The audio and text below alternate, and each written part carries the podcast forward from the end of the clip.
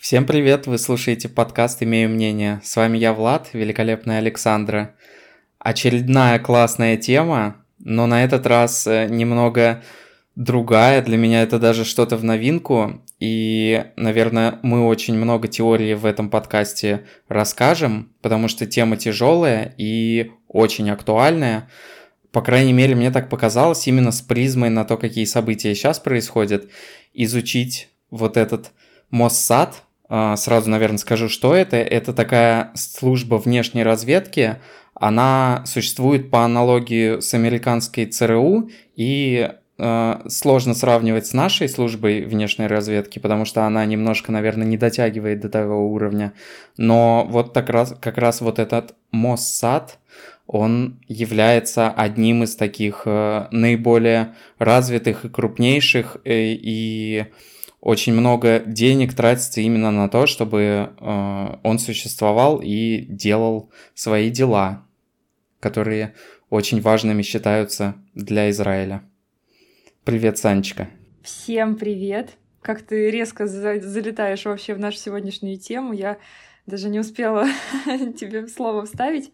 А, да, мы сегодня выбрали тему посерьезней и, наверное, Шутки будем в конце шутить, потому что в процессе они как-то даже кажутся неуместными. Но мы попробуем. А, глобальная миссия Масада — это уничтожение врагов еврейского народа. То есть все, кто а, так или иначе настроен против еврейского народа, а мы знаем, кто был больше всех настроен, а, они должны быть уничтожены по а, мнению Моссада, и даже есть такая... У них лицензия на убийство. Даже есть такой фильм. Мы сегодня подробно разберем э, три кейса. Я лично подготовила, где э, будут конкретные случаи о том, как Массад расправлялся с врагами еврейского народа. И мне очень интересно было и изучить именно подготовку к этим ликвидациям, как бы, если вообще можно такое слово использовать. И забегая вперед, сейчас скажу, что вообще план действий и разработка людей могла занять месяцы и даже годы. А, цель изучали буквально прям до мелочей, распорядок дня, ближайшее окружение, а, привычки, комплектацию машины, куда человек ходит кушать, а, сколько он там сидит, что он заказывает и так далее. И вообще лозунг организации изначально гласил э, «хитростью и обманом веди свою войну». И это, мне кажется, как нельзя лучше просто описывает саму миссию Масада и как-то а, я знаю, что ты говоришь, что менталитета не существует, но и менталитет вообще евреев.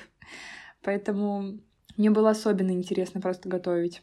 Я, наверное, сразу еще хочу сказать свое личное мнение по этому поводу.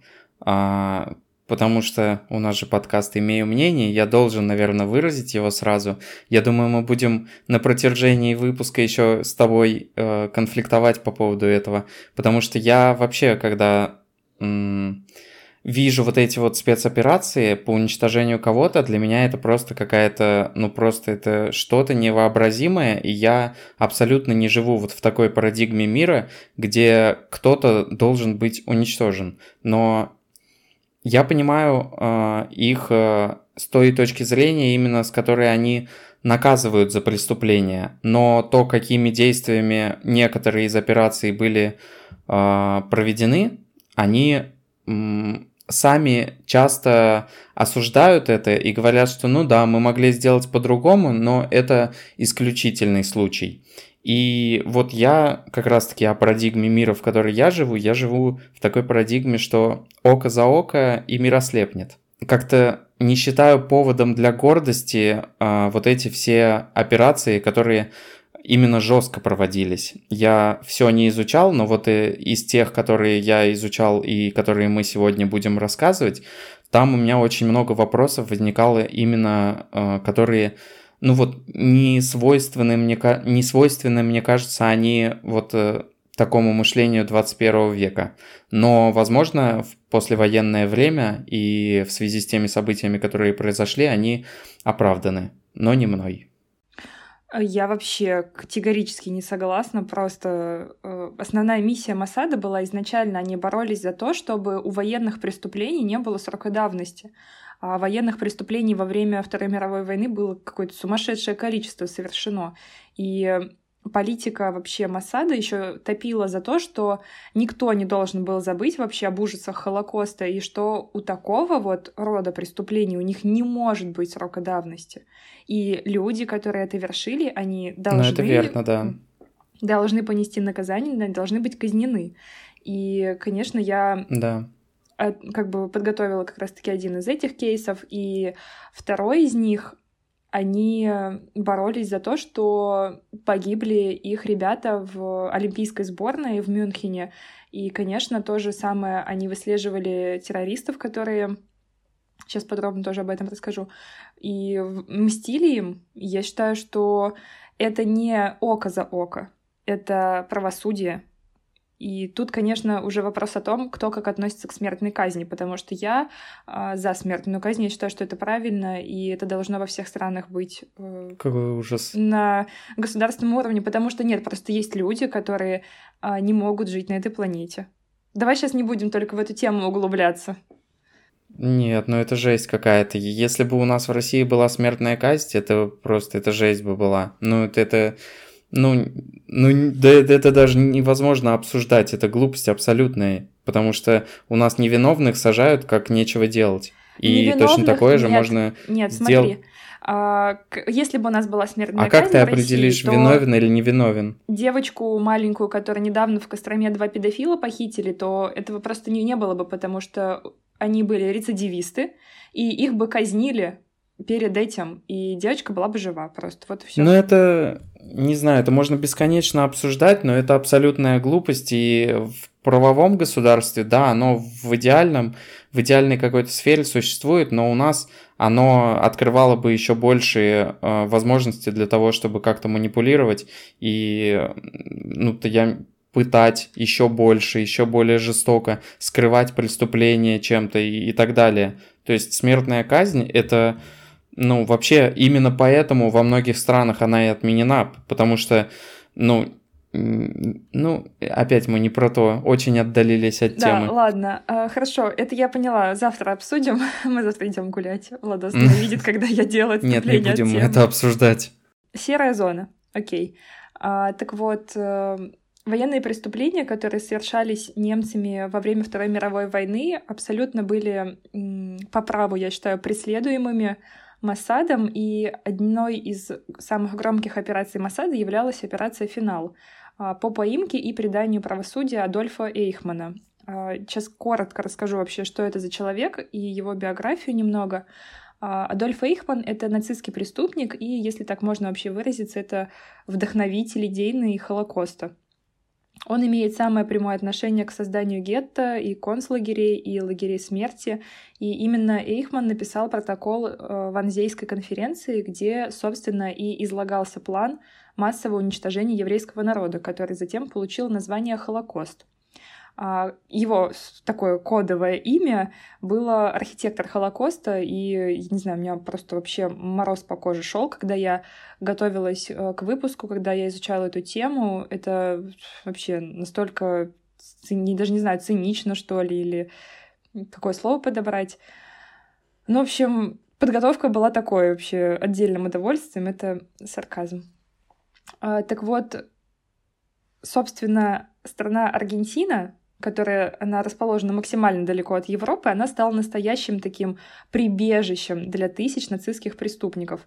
И президент э, всегда как-то симпатизировал Гитлеру, его зовут Хуан Перрон, и после того, как Германия потерпела поражение в Второй мировой войне, он такой дал зеленый свет для въезда в Аргентину беглых нацистов. Собственно, там Адольф Эйхман и быстренько обосновался, он там с семьей жил очень-очень скромно, в достаточно бедном районе Аргентины, но в деньгах он совершенно не нуждался, у, у его семьи все было.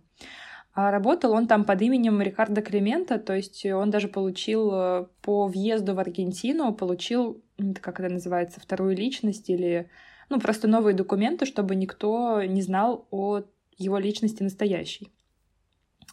И, в принципе, его могли бы так никогда и не поймать, но Просто как это всегда происходит со всеми преступниками, маньяками и убийцами, просто э, он лоханулся. Произошел полный fail, и как говорится, вот всем рот не закроешь, и кто-нибудь у тебя из семьи, если у тебя вообще есть семья, кто-нибудь из них обязательно протрендится и что-нибудь не то где-нибудь сказанет, и все. Короче, ситуация вообще не знаю, если может быть что хоть что-то смешное в нашем сегодняшнем выпуске, эта ситуация смешная.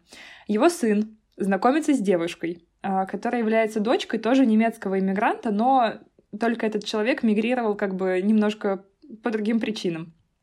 Обратная сторона. А, Ее отец, это, он был евреем, и вся абсолютно его семья погибла в лагерях смерти. И когда она решила познакомить наконец-то своего папу со своим молодым человеком, тот активно хвалился, что вот, э, его отец был причастен к массовым чисткам, и очень э, они, типа, веселились э, во времена Второй мировой войны, все такое. То есть вот настолько понимаешь, было комфортно им всем в Аргентине, что они вообще вели такие разговоры.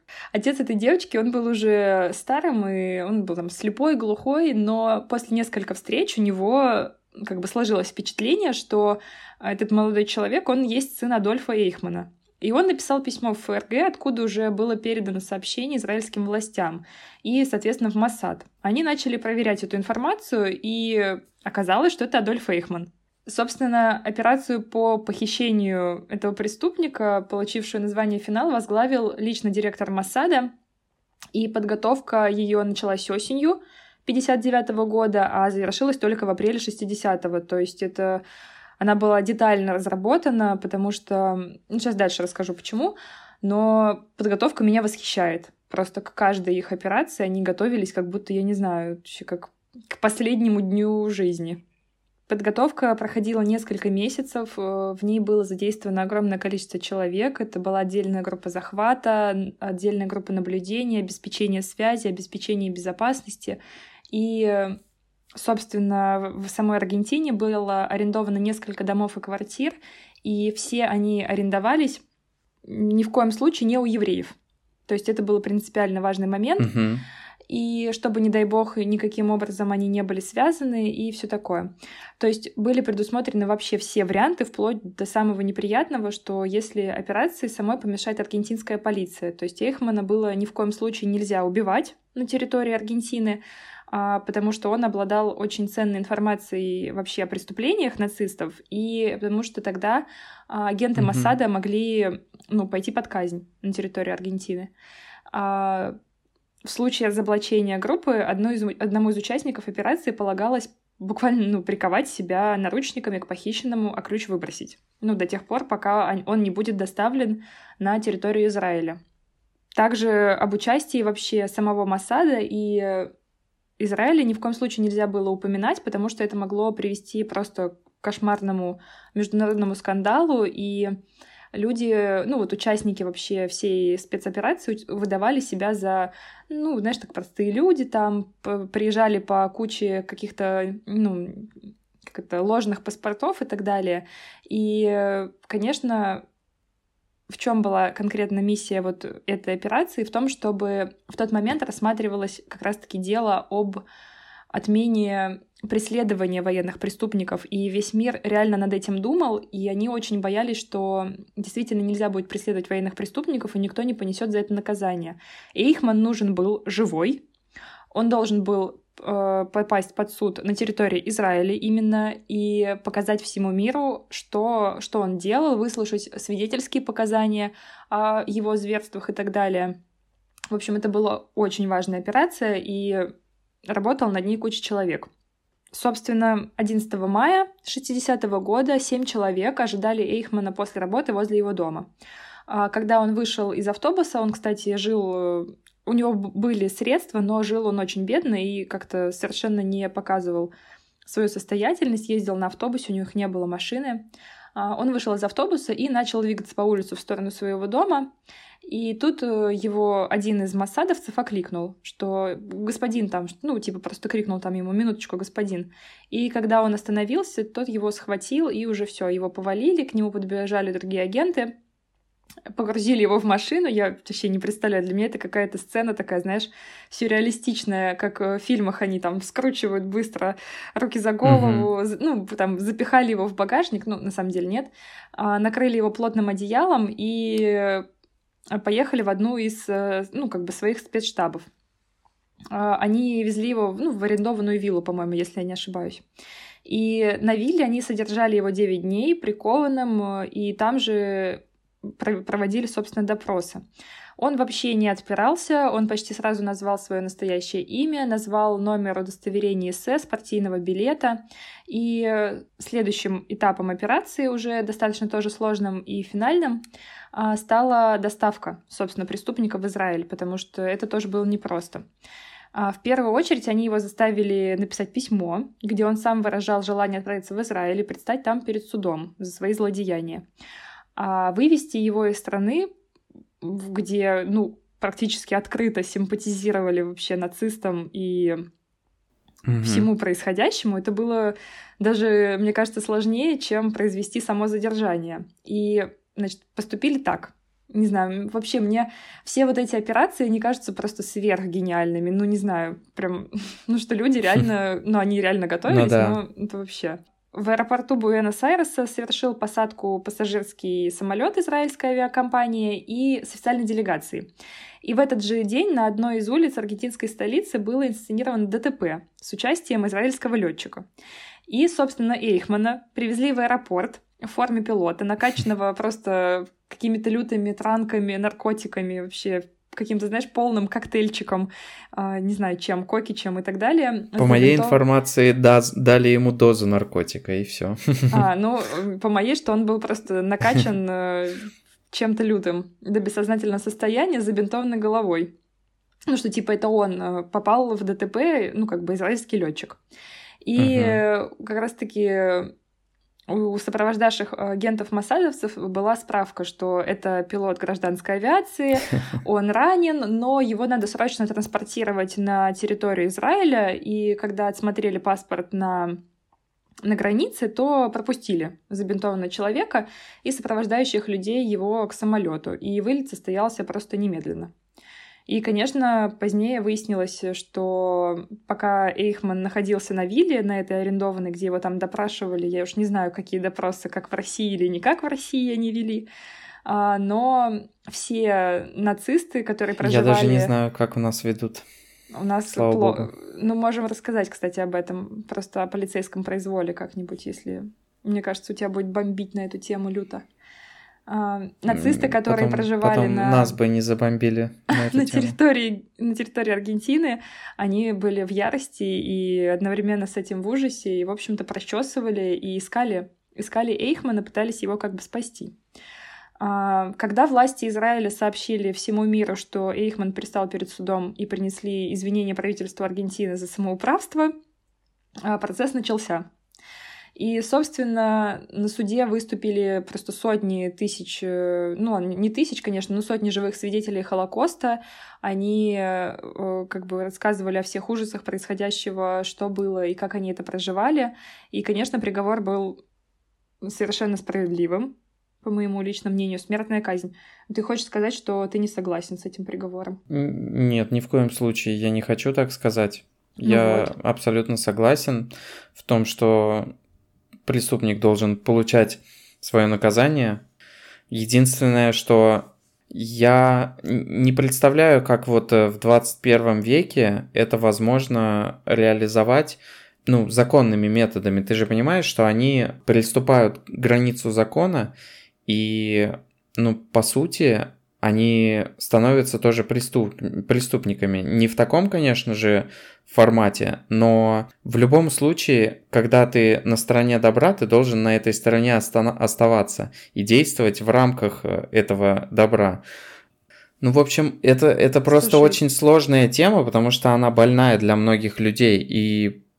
Но международная реакция как раз-таки после, после того, как это все произошло, она была довольно-таки жесткой, грубой, и тоже я не зря тоже так жестко к этому отношусь, потому что это ставит э, под угрозу вообще безопасность э, некоторых стран, которые ну, которые в первую очередь вот укрывают каких-то преступников. И оно нарушает именно права человека Проблема в том, что вот видишь, это, э, если это произошло вот по данному преступлению это хорошо. Все говорят, что все нормально, они незаконными методами пользуясь, все осуществили. Но ты представь, если это будет делать государство, которое не э, доказало ничего. То есть, если бы, да банальный пример с отравлениями, которые происходят в европейских странах, что, что тоже теми же методами абсолютно. А, единственное, их э, не перехватывают, а пытаются это как-то скрыть. И именно поэтому это пытаются скрыть. То есть ни одна из страна мира не может идти в такое противоречие со всеми остальными, это очень сильно осуждается. И ну, с такой страной просто никто не будет вести диалог, который такими методами действует. Но Израиль тут э, особняком стоит и стоит э, некоторым исключением, именно потому что вот такое огромное, масштабное и непоправимое событие в его истории произошло, в истории, точнее, жителей этого государства, что просто все закрывают на это глаза. Но так не должно быть. Это, ну, если тут сделали исключение и закрыли на это глаза, никого не осудили, то в мире, где не существует э, черного и белого, а существуют какие-то заинтересованные лица и не заинтересованные, это приводит к огромнейшим конфликтам, и поэтому я не могу так однозначно говорить, что это все э, хорошо. Хотя я уверен, многие меня осудят, ты в том числе. Нет, я не осуждаю, но я не разделяю просто твою позицию. А по-твоему, что нужно его в тюрьму посадить?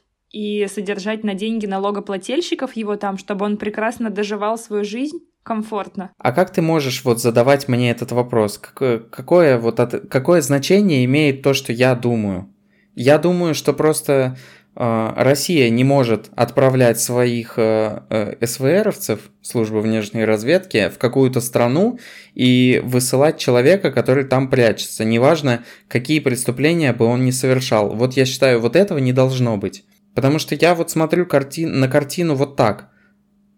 А Касаемо той ситуации, ну, я не могу рассуждать. Это делали те лица. Кто-то их осудил, кто-то не стал осуждать, кто-то поддержал. Но, ну, ну, для меня правила есть, и по этим правилам должны играть все. И я считаю, конечно, Аргентине надо было его выдать, и пусть тогда э, с ним разбирается какой-нибудь Гаагский суд или какой там был трибунал, который всех этих нацистских преступников да, после... Трибунал вот, вот и именно они должны были это все делать, а не э, служба внешней разведки.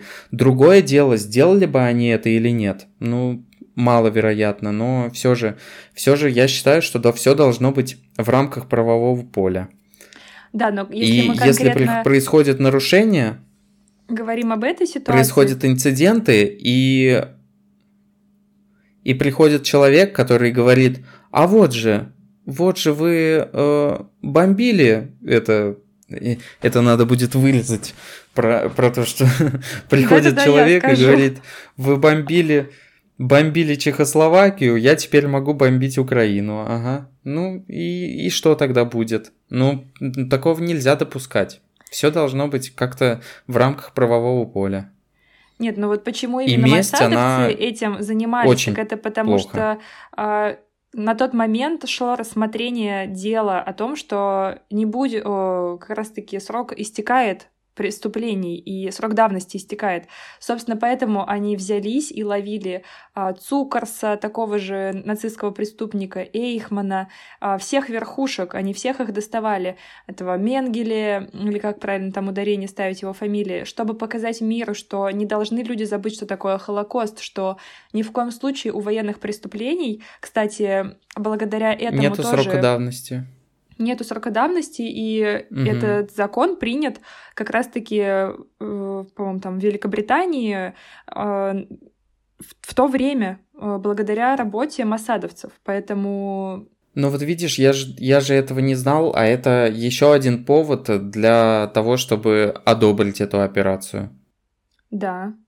Но я не буду говорить, что они прям идеальные ребята и лучше всех работают в мире. У них была куча фейлов, когда вот собственно, сейчас расскажу о кейсе. Операция по уничтожению палестинских террористов, она называлась «Гнев Божий», и эти люди были причастны к организации и осуществлению теракта на Мюнхенской Олимпиаде. Тогда Германия отказалась от помощи Израиля, и в результате штурма все заложники, собственно, израильская команда и еще пять из восьми террористов погибли. И мир выразил свои соболезнования, сказали, нам очень жаль, что у вас такое горе произошло и так далее. Трое арестованных, э, собственно, террористов, они вообще были отпущены через несколько недель, потому что тоже был захвачен самолет и был поставлен ультиматум об их освобождении. И, соответственно, правительство Израиля приняло решение о поиске и уничтожении всех причастных к этой трагедии. Угу. Собственно, они хотели вообще устранить всю эту террористическую сеть и приложить к этому максимум усилий. У них началась охота на членов террористической группировки, она называлась Черный сентябрь. 13 из 17 человек, которые были у них в списке, они буквально за год были все убиты. И но лидер организации вообще сам, вот Абу Аят, он был убит своими соратниками, то есть не, не массадовцами. И произошло это через 19 лет после Мюнхенской акции. И как раз-таки о фейлах, э, собственно, Масада в процессе вот этой операции «Божий гнев» э, погиб мужчина в Норвегии, они просто его перепутали. Они расстреляли его на глазах у его беременной жены, тоже, что вообще катастрофа, просто даже страшно такое говорить. А, он погиб, они его перепутали с одним из агентов этой террористической группировки, просто ошиблись. И все. Угу. Вот. Это говоря вот о том, что и у них тоже такие были косяки за ними, что они там а, недостаточно провели какую-то предподготовку перед операцией, и происходили такие вещи. И казни, кстати, совершали они самыми разнообразными способами. То есть это были расстрелы, это были бомбы, спрятанные в домашний телефон, была бомба, спрятанная в кровати гостиничного номера, были такие миниатюрные зажигательные бомбы, которые при... они взрывались одновременно в закрытом пространстве и мгновенно сжигали весь кислород. А, были какие-то яды, а, зубные пасты с ядом, то есть э, Фан... Полет фантазии был вообще вызывает не восхищение, но удивление точно. Я еще хочу сказать э, по поводу операции «Финал», что в 2018 году вышел фильм, который называется «Операция Финал», и там эти события очень хорошо рассматриваются. Если вас эта тема заинтересовала, обязательно посмотрите. Есть еще фильм «Операция Эйхман» э, в 1961 году э, выпущенная.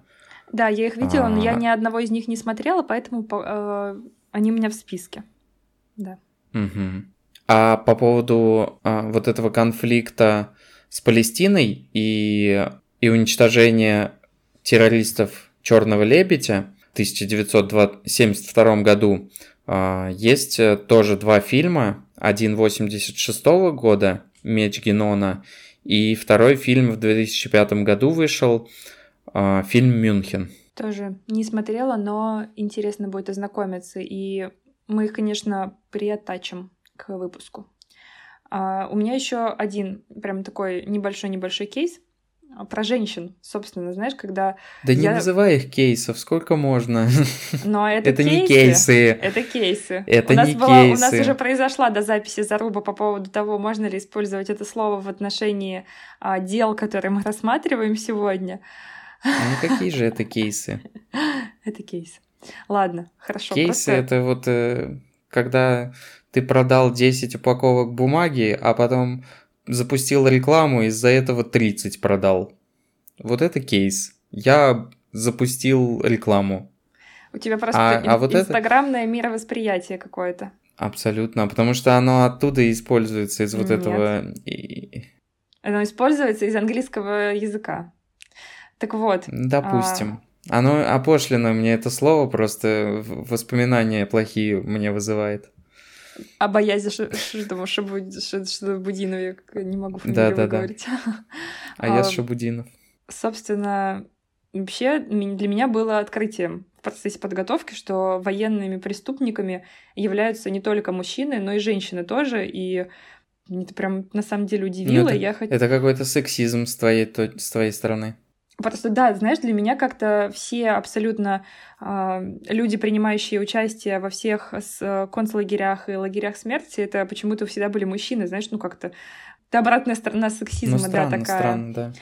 А, так вот, э, коротко расскажу об одной из них. Э, Масад конкретно не был причастен к ее поимке, но казнили ее одной из первых, поэтому упомянем. А, зову, звали эту женщину Ирма Гризе, и Биография ее совершенно обыденная, полная семья, а, росла нормально, никто не бил, не пил. И в 19 лет она вступила во вспомогательные подразделения СС и была направлена в специализированный женский концлагерь а, Равенсбрюк. И через год ее провели, ну, точнее, уже перевели, повысили в одно из подразделений Аушвица на должность старшей надзирательницы. А выжившие заключенные лагеря в своих свидетельских показаниях многократно говорили о ее жестокости, что она всегда носила а, большие тяжелые сапоги, и при ней всегда помимо пистолета был плетеный кнут. И для издевательств над заключенными она постоянно использовала как эмоциональные, так и физические методы. Это пытки, телесные наказания, забивала женщин-заключенных насмерть и наслаждалась определенно произвольным отстрелом.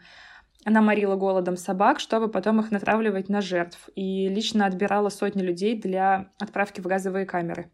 И, собственно, Ирма Гризе предстала перед э, судом британского военного трибунала и приговорена была к смертной казни через повешение. Человек не раскаивался, как вот что. Как и Эйхман. А еще очень интересный кейс, но, правда, я про него подробно не готовила, но в процессе подготовки слушала о нем. Это была женщина, не помню ее конкретное имя, но ее прозвище было Кобыла, она была в лагере в Польше старшей надзирательницей, тоже а, тяжелые сапоги, забивала людей насмерть и бежала такими ну, какими-то козьими тропами в Америку, когда Германия потерпела поражение, и прожила в Америке ну, там 20 лет или что-то, ну, что-то такое. То есть она получила гражданство там, uh-huh. а, вышла замуж, у нее были дети, и как раз-таки вот к ее поимке причастен Массад, они ее разыскивали. А когда они ее нашли, с Америкой долгое время шли суды, потому что у них там был какой-то закон о том, что они не, они не экстрадируют на территорию Европы преступников. Но, собственно, Израиль выиграл суд, потому что она утаила свое прошлое при получении гражданства, при получении документов. Она не сказала, mm-hmm. что она была военной преступницей, и Америка отказалась mm-hmm, да. от нее. Так бы Они она и ее выдали. А, отказалась абсолютно от нее семья, то есть э, все в шоке были, абсолютно муж был в ужасе, дети в шоке тоже, что это их мама, ну да, что. И Офигеть. после этого случая Америка провела большой-большой такой чес по всем мигрантам, и вы э, нашли очень много людей, которые были причастны к концлагерям. И они все были абсолютно экстрадированы с территории Америки, э, потому что, ну, просто страна не хотела вообще никакого отношения к этому иметь. Это ужасно. Да. И очень грустно. Гермина Браунштайнер ее звали. Затаптывала женщин сапогами, получив свое прозвище «топчущая кобыла». Или «кобыла из Майданака», это лагерь в Польше как раз-таки. А, угу. Получила награду даже за это, за военные заслуги.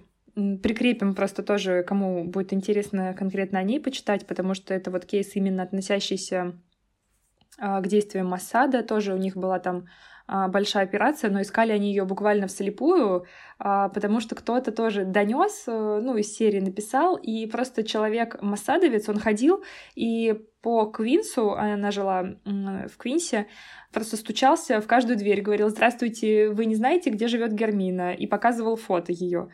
И таким образом ее искал, потому что была какая-то, ну, такая слабая наводка, и просто люди вот настолько даже были озадачены поимкой военных преступников, что они буквально стучались в каждую дверь в поисках и таковых. Угу. Ну, удручает, что я в такую... Да, у меня в такое такую же я грусть чувство. просто впадаю. Я потому что смотрела документалку о Масаде, и первая часть документалки была посвящена тому, собственно, мотивации этих людей, почему они за это так боролись, почему они преследовали и так отстаивали вообще свое государство, свой народ. Конечно, первая часть документалки была посвящена ужасам войны, и у меня просто вообще... Я серьезно сидела, мне кажется, там те выходные работала, и во время работы она у меня на фоне шла, у меня вообще ком в горле стоял, потому что, ну, без слез это невозможно uh-huh. слушать, как-то и воспринимать, потому что, ну, никто такого не заслуживает, и это на самом деле трагедия не только еврейского народа, а всего человечества, что вообще такое состоялось, что люди, что людям пришлось через это пройти, а ну кто-то просто не, не справился, не выжил. А женщины меня просто, знаешь, как-то повергли в такую...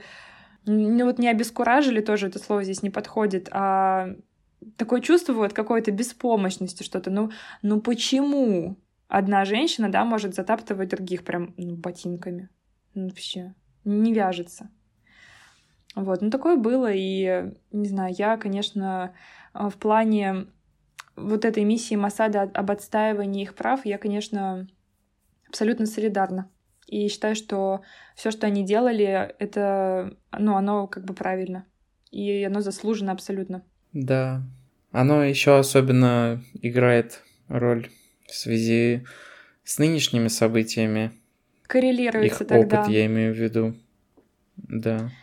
Просто я не знаю, будем ли мы с тобой свидетелями казни военных преступников или нет. Дает какую-то надежду, да. Ну, как нет, надежда, ну в любом понимаешь? случае, конечно, все, все преступники лет. окажутся там, где они должны быть, и добро победит. Да, но как Хочется быстро, это это большой вопрос. Да. Огромное спасибо, что послушали этот выпуск. Обязательно подписывайтесь, ставьте лайки, пишите комментарии в Телеграме, в Инстаграме и в других социальных сетях. Да, всем Саня? спасибо большое. Мы очень старались при подготовке этого выпуска наполнить его максимально теорией. И, конечно, ваши реакции для нас всегда очень ценны и приятные. Обязательно ставьте нам оценки, напишите нам отзывы на Apple подкастах, если вы еще этого не сделали. И до новых встреч. Всем пока-пока. Пока-пока.